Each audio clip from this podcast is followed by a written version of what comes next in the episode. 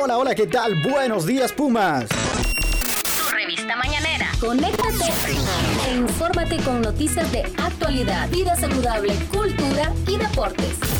El Morning Show que deja una huella en tus mañanas.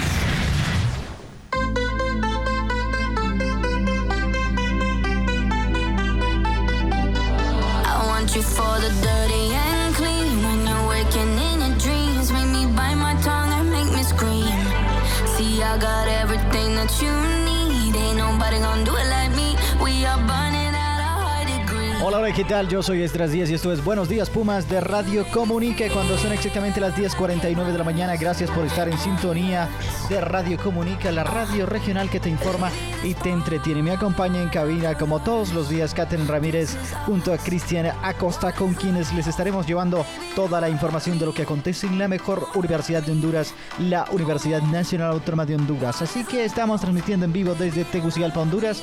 Tenemos una temperatura agradable a esta hora de la mañana, 26 grados de temperatura sobre Ciudad Capital, un cielo totalmente despejado. Un cielo bonito. Buenos días. ¿Cómo está Ezra? ¿Cómo está Cristian? ¿Cómo les va hoy? Jueves, ya casi viernes. Cuando es jueves yo ya estoy como ilusionada porque sea viernes y me gusta hoy. Hoy miro un día espléndido, diría yo. Sí, lo- suele pasar o pasa que el cielo está completamente despejado. Recordemos que hace meses podíamos ver el horizonte de Ciudad Capital y se veía totalmente contaminado. Ahora eh, las lluvias de mayo, sobre todo, y de Han este dejado un mes, bonito han cielo. dejado un bonito cielo y la ciudad tiene ahora una apariencia verde porque el agua es vida y por supuesto las plantas lo han recibido de la mejor manera. Buenos días, Cristian. Mire, Muy buenos días, es un placer estar nuevamente aquí en Buenos Días Puma. Eh, como lo dice, un día radiante, una mañana radiante y espero que estén conectados todos los pumitas escuchando este programa que es para ellos. Buenos días Puma. Ajá, Catherine, usted iba a decir algo. No sé si les ha pasado, pero por ejemplo, yo tengo unas plantitas y ya estaban como ya para morirse, porque yo dije, ay señor, yo no soy la señora de las plantas, esto no es lo mío. Solo empezaron las lluvias de mayo, que prácticamente fueron en junio, y esas plantas tienen vida otra vez. Era lo que usted decía.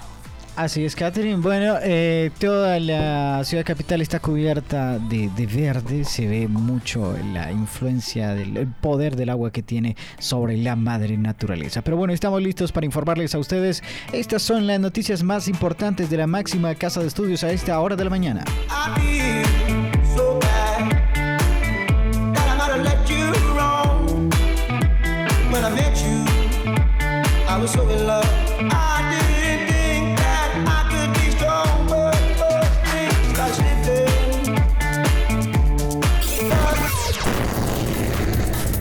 Noticias de actualidad.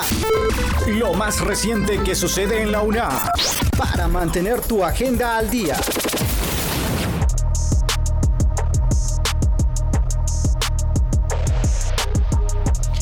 Bien, a esta hora de la mañana, cuando son exactamente las 10 y 52 de este hermoso 6 de julio, estamos listos para llevarles a ustedes la información de la máxima casa de estudios. La mañana de hoy estaremos hablando, comentando y ampliando sobre eh, la licitación que ha lanzado la Facultad de Ingeniería.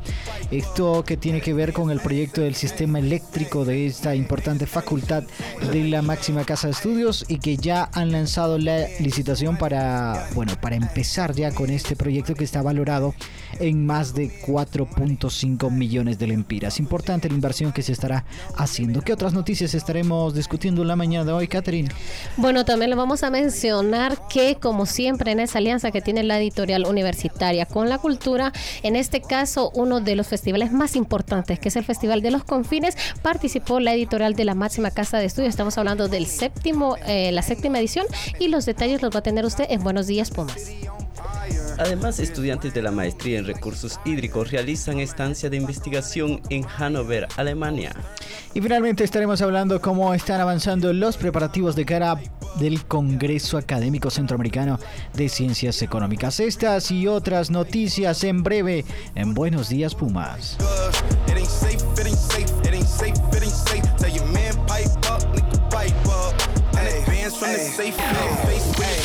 Escucha de lunes a viernes. Buenos días, Pumas. El morning show de los Pumas. De los Pumas. Last night my fantasies become most so true.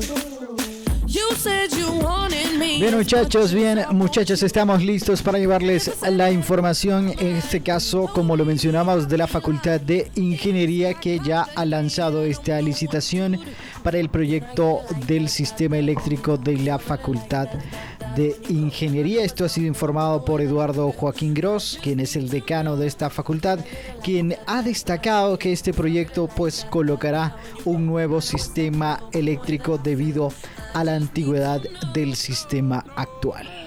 Bueno, y el funcionario comentó que este tipo de restauración eléctrica se enlaza con la licitación del proyecto Morazán. Estamos hablando que el proyecto Morazán es el envío del satélite, el primer satélite que Honduras va a lanzar al espacio y esto está eh, planificado para el 2024, ¿verdad, Esdras? Así es, bueno, el proyecto Morazán es uno de los proyectos más emblemáticos en eh, cuestiones espaciales de la máxima casa de estudios. Recuerde que será el primer eh, satélite hondureño puesto en órbita en el espacio para fines académicos.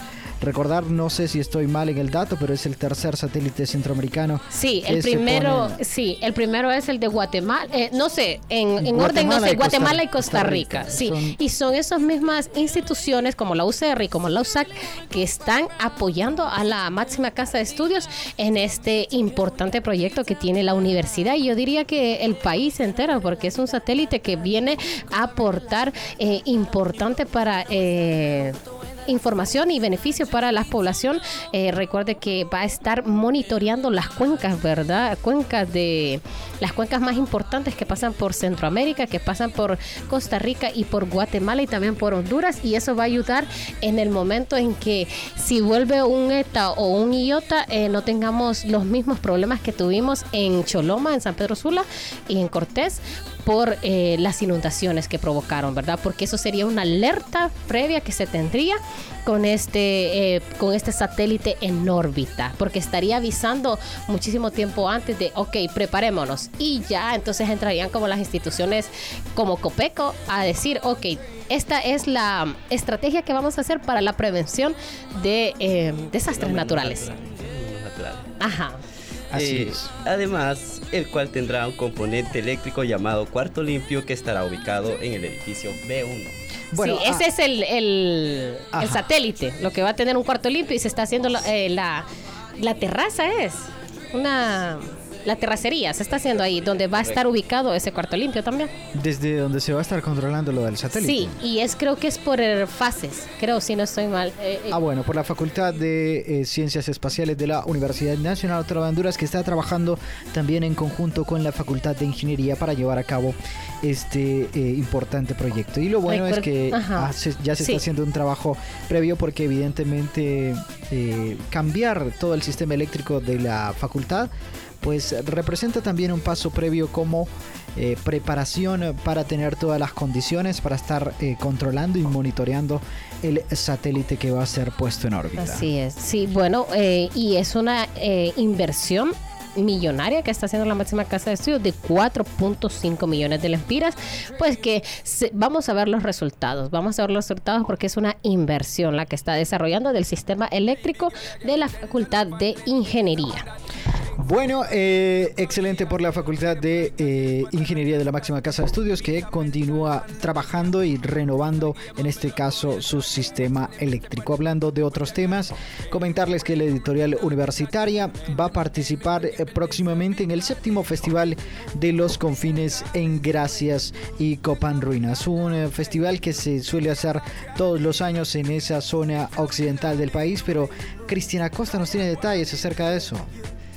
Bueno, en este evento también se llevará a cabo la segunda feria del libro hondureño de los confines, que rinde homenaje al escritor hondureño Julio César Anariba. Bueno, ¿usted alguna vez ha escuchado de Julio César Anariba? Me parece su nombre bastante familiar. ¿Usted no lo ha escuchado previamente? Dice que no lo he escuchado previamente. Bueno, seguramente porque yo tenía un compañero que tenía apellido Anariba, por eso lo, lo recuerdo. Lo recuerda o lo, lo, mem- lo memoriza, es Sí, como sí, que sí. Lo, lo trae a su memoria. Pero bueno, este, recordemos que este festival es el séptimo, es la séptima edición, como lo estábamos diciendo en titulares, y es uno de los principales espacios culturales y artísticos que tiene el país. Y se creó siempre en Gracias, en Gracias Lempira, y después se hizo como eh, queriendo hacer parte de la ruta Lenca, Gracias Le- Ruta Lenca, Gracias Lempira y Copán. Entonces eh, se desarrollan esas dos ciudades, se intercalan cada edición para desarrollarse una en Gracias y otra en Copán. Bueno, me parece una iniciativa eh, bastante interesante, tomando en cuenta que en el país el apoyo al arte, el apoyo a la cultura es, podríamos decir, mínimo. En esta fiesta, bueno, es una fiesta cultural, artística, van a estar, eh, eh, según informaciones que nos hicieron llegar, más de 100 poetas, entre los que también hay narradores y artistas visuales, conferencistas y, bueno, traductores de al menos 30 países. Así que una importante fiesta para ir y disfrutar seguramente en familia. Así es.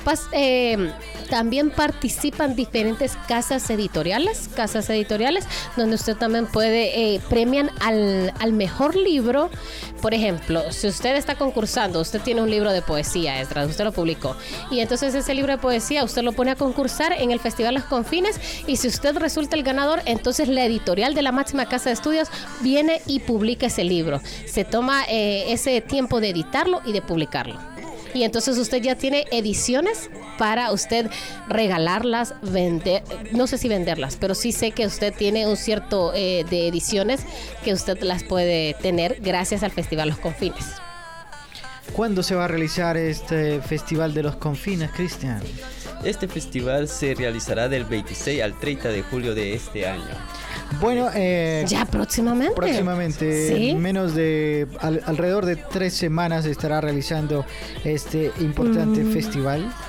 30 de julio, si mal no estoy. Sí, del 26 al 30 de Sí. julio. Sí. Se está Sería sí. bueno irse a dar una vuelta por Copán y de paso uno se va a las ruinas de Copán y visita ese lado occidente muy bonito. Sí. Usted- imagino que usted se lo conoce desde pequeño, Esdras, porque es del occidente. O no tuvo así como en esa infancia de, ok, vamos a, a las ruinas que nos queda cerca con su familia. Fíjese que no, las ruinas yo las conocía cuando era adolescente. Adolescente. Sí. Y imagino que de un trabajo del colegio. Eh, sí, sí, sí, sí, de un trabajo del colegio. Generalmente nos, nos llevan ahí. Es eh, recuerdo que Copán Ruinas, eh, eh, el clima es bueno, pero precisamente en la zona de, de las ruinas de Copán hay bastante humedad. Es decir, se, Sí, es se- húmedo. Se suda mucho. Sí. En, en- bueno, no sé si usted o ustedes han, han recorrido las grutas que hay en medio de, de las eh, de los monumentos o de las ruinas. A- Adentro, sí, ajá. Yo Hace- una, de dos creo que una, una Sí. entré. Hace mucho, mucho calor en, en- entre las ruinas. Pero bueno, eh, cordialmente invitados al Festival de los Confines que se va a realizar en Gracia. Así que, como lo decía nuestro compañero Cristian Acosta, se va a estar desarrollando del 26 al 30 de julio. Bueno, hablando de otros temas y de pumitas que ponen en nombre el En nombre alto. de la universidad en alto, eh, hay un estudiante eh, denomina- bueno, denominado, llamado, llamado Rodrigo Palacios, que está realizando una estancia de investigación en Hannover, Alemania. Así que, ¿qué está haciendo este Pumita por Europa? Y bueno, cuéntenme ustedes de qué se trata la estancia que está realizando eh, Palacios. realizó una estancia en el Ah, Instituto. Federal de, sí, de Geociencias y Recursos Naturales de Hannover, Alemania. O sea que anduvo por allá por Alemania, donde usted anduvo recientemente. Eh, bueno, no estuve en Hannover, pero... Pero en Alemania. En Múnich, en Múnich. Unas horitas, pero estuve en Múnich. Puedo decir que ya conocí Múnich. No pasó por, eh, por, por Hannover. No, no pasé por Hannover, entonces, pero sí estuve unas horas en Múnich. Ah, bueno, bueno. Ajá, bueno, eh, está realizando en cuanto a temáticas de geociencia, geociencias y recursos naturales. Uno de los preciados recursos que tiene Honduras precisamente son los recursos naturales y que realmente no son muy aprovechados. Fíjese que este Rodrigo Palacios, él desarrolló una investigación. Esta estancia le permitió desarrollar una investigación. ¿De qué se trata esta investigación, Cristian? La investigación contribuye al desarrollo del trabajo de la tesis de maestría de determinación de grado de contaminación por mercurio proveniente de la minería. Bueno, eh, aquí en Tegucigalpa fue hace bueno un par de siglos una zona minera, sobre todo San Juancito. San Juancito, ¿es, San no? Juancito, sí. Exactamente. Pero también San Marcos de... No sé si... San Marcos, San Marcos. sí, pero no sé si es el, el departamento, el, el municipio de San Marcos de, De Colón. de Colón, pero yo sé que yo fui a una mina de... Sa- solo recuerdo Pero San Marcos de Colón no es en Choluteca. Sí, yo creo que sí. Sí, de hecho tengo una amiga que es de San Marcos de Colón y es de Incluso hay aguas termales Eh, y esas eh. aguas son deliciosas. Es un poco confuso porque me dices, ¿de dónde sos? No, soy de San Marcos de Colón, entonces yo asumo que es del departamento de Colón. Ajá. Pero es un municipio que se llama San Marcos de Colón, que es precisamente De Choluteca. Choluteca. Ujú, Sí, entonces ahí también, y se mira, eh, yo pude ver los el, el espacio, los campos mineros que tenían, o sea, eran inmensos, y todavía decían que abajo todo eso lo habían hecho como, como a, a subterráneo, y ya después lo, lo abrieron cuando ya la mina ya no estaba. Entonces usted queda asombrado de tanto que ellos perforaron para buscar minerales. Así es. Ah, bueno, y realmente la minería, eh, bueno, sí provee, como usted lo decía, muchos recursos y minerales, pero también hace un daño muy considerable a la al medio ambiente. Sí, y a la humanidad también, a las Así personas. que sí, este tipo de bueno de estancia fue lo que lo que trató este Rodrigo Palacios durante esta visita que tuvo al continente europeo. Así que como Cristian lo decía, eh, contribuye al desarrollo del trabajo de tesis de maestría eh, por contaminación de mercurio proveniente de la minería. Así que Y fíjese que Rodrigo Palacio fue con el sistema de estudios de posgrado de la UNAC. Este impulsa el proceso de la movilidad académica, el intercambio, eh, la movilidad académica internacional con los estudiantes, obviamente con el objetivo de fortalecer el desarrollo académico. O sea que gracias a la gestión de la máxima casa de estudios o a su gestión, pero por parte de la máxima casa de estudios, es que él pudo desarrollar esta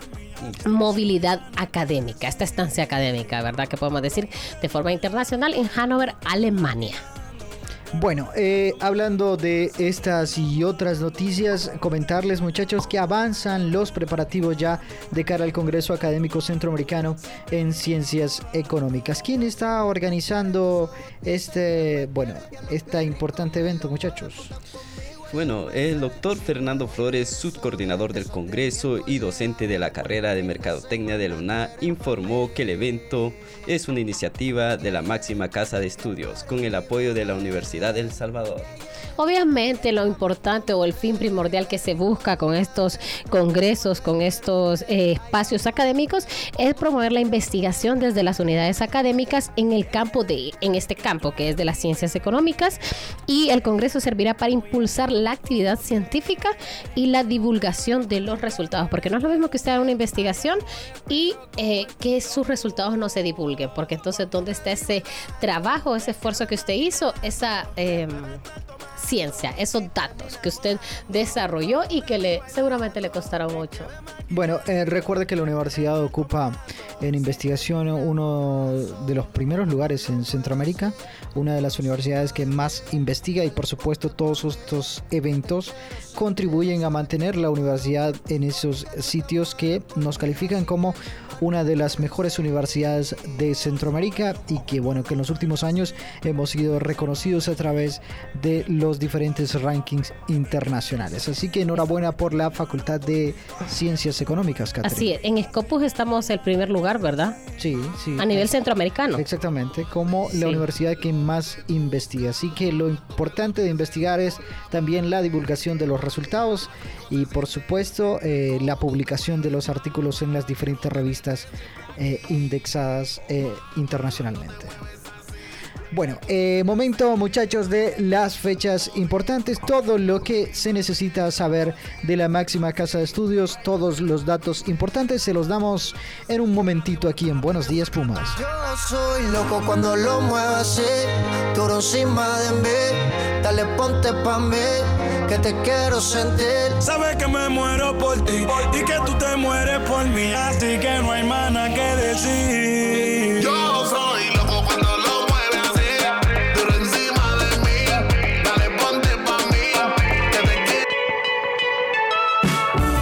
Fechas importantes, lo último en la agenda del deporte y algunos datos que tienes que saber.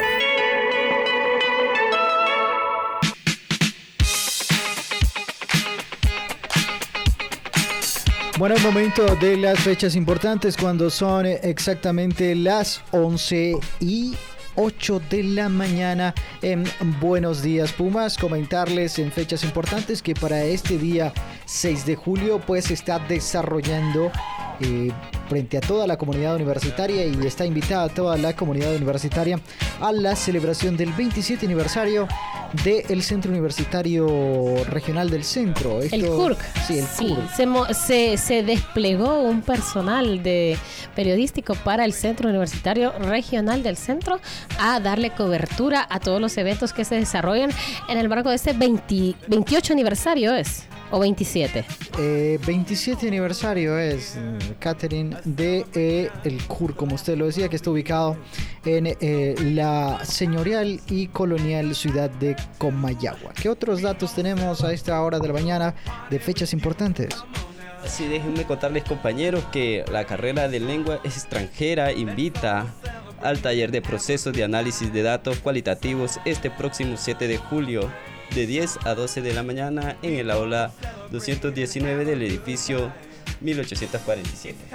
Bueno, también la carrera de lenguas extranjeras invita a este taller. Proceso, eh, la carrera de letras tendrá una jornada lingüística literaria, el cual se transmite por medio de Zoom este viernes 7 de julio. Y el código para ingresar usted lo puede encontrar en el blog de la UNA. Ahí puede encontrar la noticia sobre la carrera de letras y su jornada lingüística también en redes sociales de Facebook, Instagram y Twitter y también en TikTok de presencia universitaria por ese medio le van a estar compartiendo la, eh, el usuario y el código de esta eh, reunión, de este Zoom que va a transmitir la carrera de letras.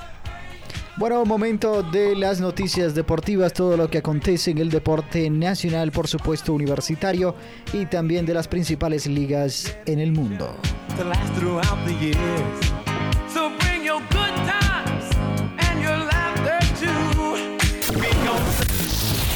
Deportes, las fechas y eventos importantes los tienes con nuestro calendario deportivo universitario.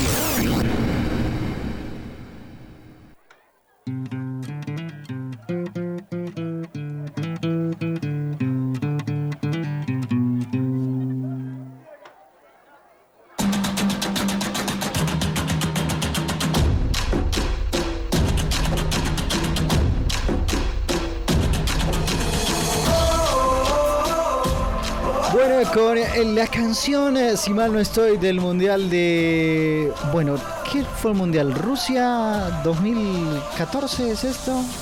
No, ¿qué mundial es esta canción? A ver si, si acertamos, Cristian, usted que tiene todos los datos en cuanto a deportes. ¿Sudáfrica? ¿Sudáfrica 2010? Bueno, Sudáfrica, Rusia fue 2018, ¿no? 2018. ¿Y previamente 2014? 2014. No, no, no. 2014, ¿dónde fue? En Brasil. En Brasil. Brasil, Rusia, 2018, Sudáfrica. Sí, es que lo que pasa es que esa canción se confunde un poquito porque estaba el Waka Waka también de Shakira. Entonces fueron las canciones más predominantes. Esta es del español David Bisbal, si mal no estoy, ¿no?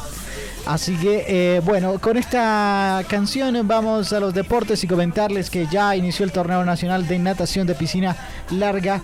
Este, este jueves inicia precisamente eh, allá en Delfines San Pedranos, así que el evento ha dado inicio hoy desde tempranas horas de la mañana con diferentes categorías y edades. Este torneo se está realizando con el objetivo de poder reunir adultos jóvenes y niños de todo el país. ¿Qué otros Bueno, para la realización de este evento deportivo, entonces se tiene planificado que se utilizarán las instalaciones del complejo olímpico y por cuestiones de tiempo no se ha logrado completar ese mantenimiento de las piscinas. Bueno, importante también, Cristian, que eh, próximamente ya se han definido los eh, cuartos de final de la Copa Oro que se está realizando en los Estados Unidos. Yo ayer vi esa noticia y dije que, que rápido pasaron de fase de grupos. Yo no, o sea, en un abrir y cerrar de ojos, octavos y luego cuartos, os, porque No, no, no, tiene que aquí no hay cuartos. aquí no hay aquí no hay Aquí, octavos. Perdón, aquí no hay octavos. Ahí se Es pasa octavos. directamente a cuartos. Ah, de la final. fase de grupos pasa directamente Sí, a cuartos. Déjeme contarle, Edra, que los cruces quedaron de la siguiente manera. Panamá enfrentará a Qatar el día sábado a las 5 pm. Ustedes pueden buscar una señal de un Bueno, creo que. eh, Me parece que ¿mande? está transmitiendo los, los partidos de la Copa Oro. ¿Cuál dice usted? La cadena ESPN. Ah, sí, sí, sí. Bueno, eh, no hay derechos para televisión nacional para transmisión de la Copa Oro. Están transmitidos, transmitidos o comprados por la cadena internacional, como usted lo decía, ESPN Deportes, eh, ESPN Deportes 1, 2, 3 y todas las denominaciones de esta cadena deportiva. Déjenme contarle que además a las 7 y media de ese mismo día se estará jugando México-Costa Rica. Mañana, El sábado. el sábado, El sábado. México, Costa Rica. ¿Quién creen ustedes que gane? Bueno, por el nivel eh, que han mostrado las dos selecciones es como tirar una carambola. No apostaría, Al- al aire. no apostaría usted. No de- favorito No, ahorita definitivamente no hay fa- demostrado. Por el nivel mostrado por estos equipos, yo diría que es ah, tirar una moneda al aire. También el domingo hay actividad eh, que está siguiendo, estoy siguiendo con interés especial la participación de Guatemala que se va a estar va a estar recibiendo a Jamaica. Aparentemente Guatemala ha tenido como un resurgir econ- eh, bueno económico, eh, un resurgir deportivo de, la deportivo. mano de la mano de Luis Fernando Tena, es creo yo, el entrenador mexicano que pues ya tienen un proceso largo. Se ve la diferencia de un director técnico deportivo. Sí, sí, sí, que a la que le, al que le han dado bueno tiempo para, a- para hacer su proceso y bueno que se lo ha tomado con bueno digamos con mayor seriedad. Así que Guatemala recibe a Guatemala a las 3 de la tarde. Eh, en ese partido sí yo me mojaría. Yo diría eh, quién quién podría ganar en ese partido. Eh, se verá difícil porque Jamaica también. A eso me tiene- refiero, Tiene sí, sí. Figuras Sí. grandes que juegan en la Premier League. Exactamente, yo me decantaría más por Jamaica que por Guatemala, a pesar de que Guatemala está haciendo un, Un gran papel, papel. sí, un gran papel, pero no creo que pase de Jamaica. O que tenga ese nivel, de ese, ese rendimiento deportivo. Sí, porque los jamaiquinos tienen jugadores en las principales ligas europeas, así que Correcto. eh, van un pasito. Pesa, pesa, ese, ese fútbol pesa. Entonces, Claro. ese- Así es. Y bueno, finalmente el partido de cierre es el mismo domingo a las 5.30 de la tarde, en el que el Estados Unidos, el país de las barras y las estrellas, recibe a los de la hoja de maple, es decir, los canadienses. En este partido, eh, pronóstico, Cristian. Sí, el favorito es Estados Unidos por lo que ha demostrado en este torneo. Creo que es el favorito también para llevarlo. Sí, claro que sí. Creo que Estados Unidos ha mostrado, eh, ha sido resultados eh, totalmente apabullantes. Creo que el último fue 6 a 0, ¿no? 6 a 0. Así es. Bueno, eh, recibe a Canadá, así que eh, seguramente Estados Unidos va a pasar a las y semifinales. Canadá viene de ganar 4 a 2. Sí, pero Cuba. Canadá lo he visto durante el torneo bastante dubitativo, así que yo pondría como favorito a los Estados Unidos de Norteamérica. Un gusto, un placer haber compartido esta cabina de radio eh, junto a ustedes, Catherine Ramírez y Cristian Acosta. Les esperamos mañana viernes para despedir ya la primera semana de julio. Así que nos vemos hasta mañana. Muchas gracias.